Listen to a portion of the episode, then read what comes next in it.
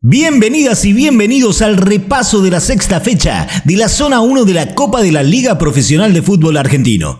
Bienvenidas y bienvenidos a esta coproducción de Radio Aijuna y UNQ Radio, disponible para todas las radios comunitarias y universitarias del país. Bienvenidas y bienvenidos al primer tiempo del Fútbol.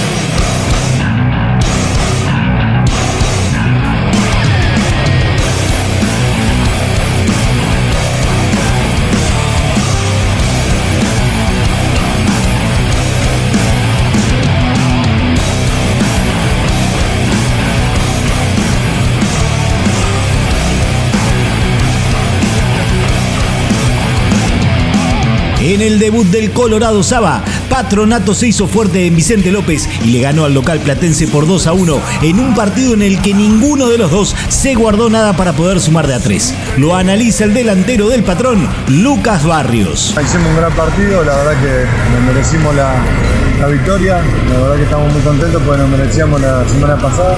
Pero bueno, empezamos a sumar, eso es lo importante y ahora vamos todo para adelante. Sarmiento y Newells jugaron un partidazo en Junín, en el que la lepra se puso en ventaja dos veces y el verde logró empardar todo un rato después. Sarmiento en zona de clasificación. Newells sigue esperanzado en llegar ahí. Lo analiza el DT de los rosarinos, Javier Sanguinetti. En líneas generales no nos deja conformes porque nosotros vinimos a ganar, pusimos, me parece, todo, todo para hacerlo pero en este tipo de partidos, y como siempre digo, en un torneo tan tan parejo, los pequeños detalles marcan la diferencia. Al fin ganó el San Lorenzo de Pedro Troglio. Fue 1 a 0 frente a un Talleres que se quedó sin DT por la renuncia de Hoyos. El ciclón fue sólido y jugó bien casi todo el partido. Y por fin, la actitud que venía mostrando se transformó en un triunfo justo, justo en la previa del clásico de barrio más grande del mundo. Lo analiza el entrenador ganador.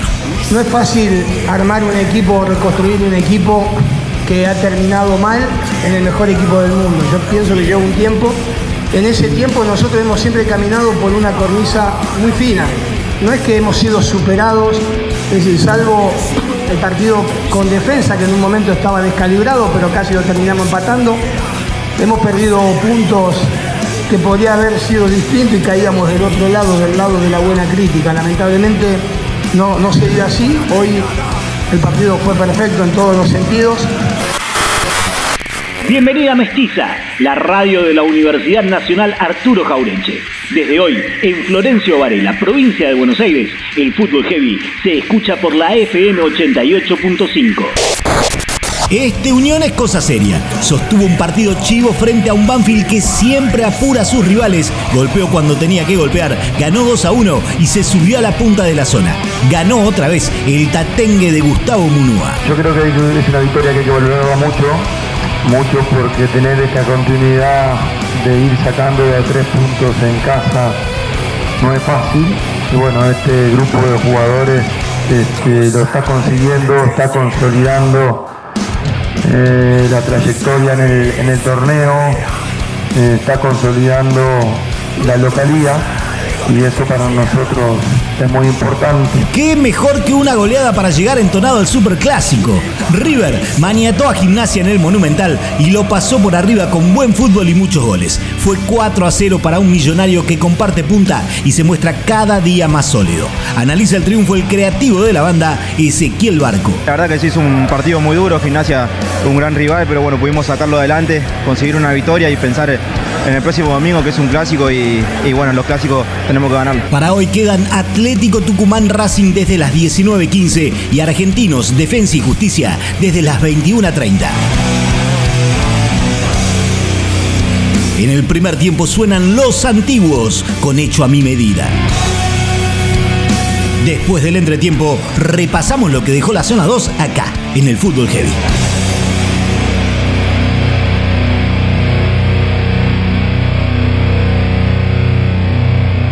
Escucha el fútbol heavy cuando quieras en Spotify.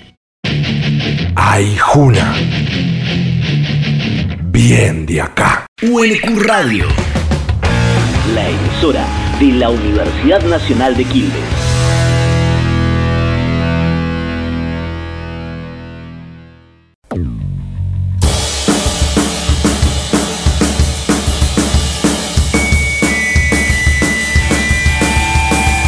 Bienvenidas y bienvenidos al repaso de la sexta fecha de la Zona 2 de la Copa de la Liga Profesional de Fútbol Argentino.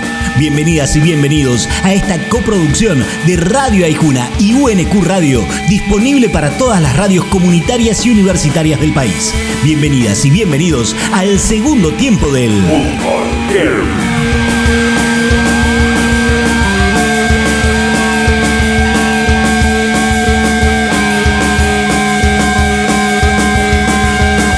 Arsenal y Vélez repartieron puntos y bostezos en el 0 a 0 que protagonizaron en Sarandí. Y eso que el Fortín había arrancado con todo el partido con dos llegadas muy pero muy claras. Un espejismo en medio de un match muy aburrido. Lo analiza el delantero de los de Villaluro, Lucas Prato. Sensación fea, rara. eh, hace mucho que no ganamos el torneo local. Ganamos la primera fecha nomás, después empatamos tres partidos, eh, perdimos dos, entonces tenemos que empezar a sumar de a tres. Pero bueno, también sabemos que, que tenemos un equipo con muchos chicos, con jugadores nuevos, eh, y nosotros los lo más grandes tenemos que acompañar ese proceso. Creo que hoy lo hicimos bastante bien todo el partido, eh, contra un rival muy difícil que se hace muy fuerte en, en su casa.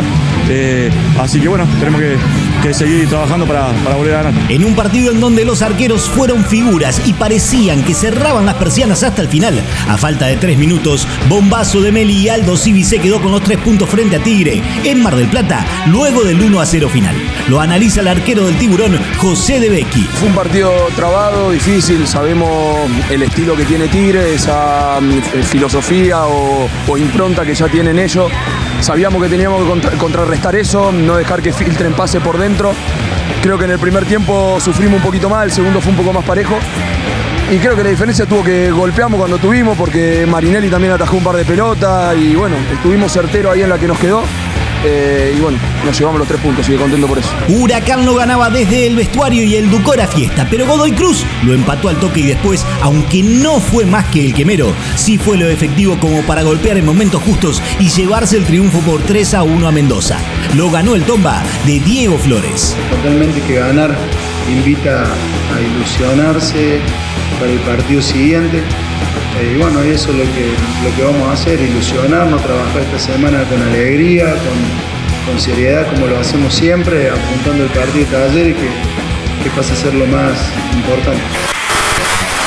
En la ciudad de Buenos Aires el fútbol heavy se escucha en frecuencia cero, FM 92.5. Rosario Central lo ganaba en Arroyito y era fiesta en las tribunas, previendo el clásico del fin de semana. Pero justo un leproso, el DT de Barraca Central, Alfredo Berti, entendió que el guapo debía jugar con la presión de los hinchas al canalla, metió mano en la estrategia, lo dio vuelta por 3 a 1 y dejó medio Rosario prendido fuego. Ganó Barracas y esto dijo su entrenador. Sabíamos que a medida que pasen los minutos la gente se hace sentir acá en Central y bueno, y, y- y esa, ese nerviosismo, esa impaciencia, bueno, eh, tratamos de aprovecharlo nosotros, ¿no? En momentos puntuales de, de robar pelota en la zona alta de nuestro equipo y bueno, y algunos errores que ellos cometieron, bueno, eso estuvimos bien, estuvimos cerquita, estuvimos muy, muy concentrados y bueno, supimos aprovechar los momentos, ¿no? Lanús sigue sin poder ganar y para colmo, los propios no ayudan. El Grana se lo ganaba a Colón en un partido parejo, pero un mal rechazo de su arquero Monetti rebotó en el delantero Beltrán del Zabalero y empate con gol de Pavota. Sí, como le decíamos en el metegol al gol de rebote. Lo analiza el DT local Jorge Almirón.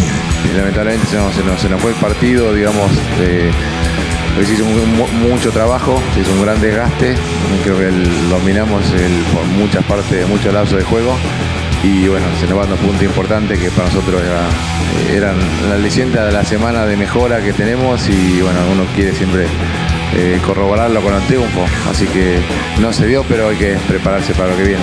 Estudiantes y la tranquilidad de puntear la zona. Boca y la necesidad de acallar las críticas antes del superclásico. Lesiones de jugadores importantes de uno y otro lado. Nuevo penal atajado por Agustín Rossi. Gol de un lateral. Advíncula. Y el Ceneice que se quedó con los tres puntos luego del 1 a 0 final en un partido que tuvo de todo. Lo analiza el golero de la Ribera. La verdad que contento, contento con, con el resultado, era lo que, lo que venimos a buscar.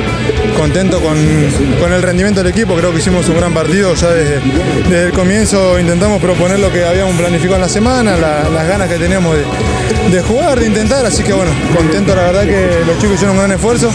Lo del penal, bueno, son circunstancias de partido, más allá de, de que haya sido offside o no, si fue penal o no. eh, el penal estaba cobrado y bueno, tuve la, la suerte de poder adivinar y de poder ayudar al equipo a que después consiga la victoria. Para hoy queda Independiente Central Córdoba de Santiago del Estero desde las 21.30.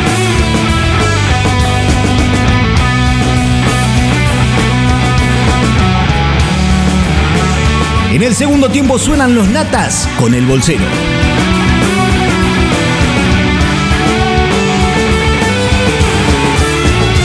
Reencontramos al cierre de la séptima fecha, la de los clásicos, cuando repasaremos todo lo que deje la Copa de la Liga Profesional, donde clasifican cuatro por zona para ser campeón y en donde suman los promedios para evitar los dos descensos que se vienen a final del torneo.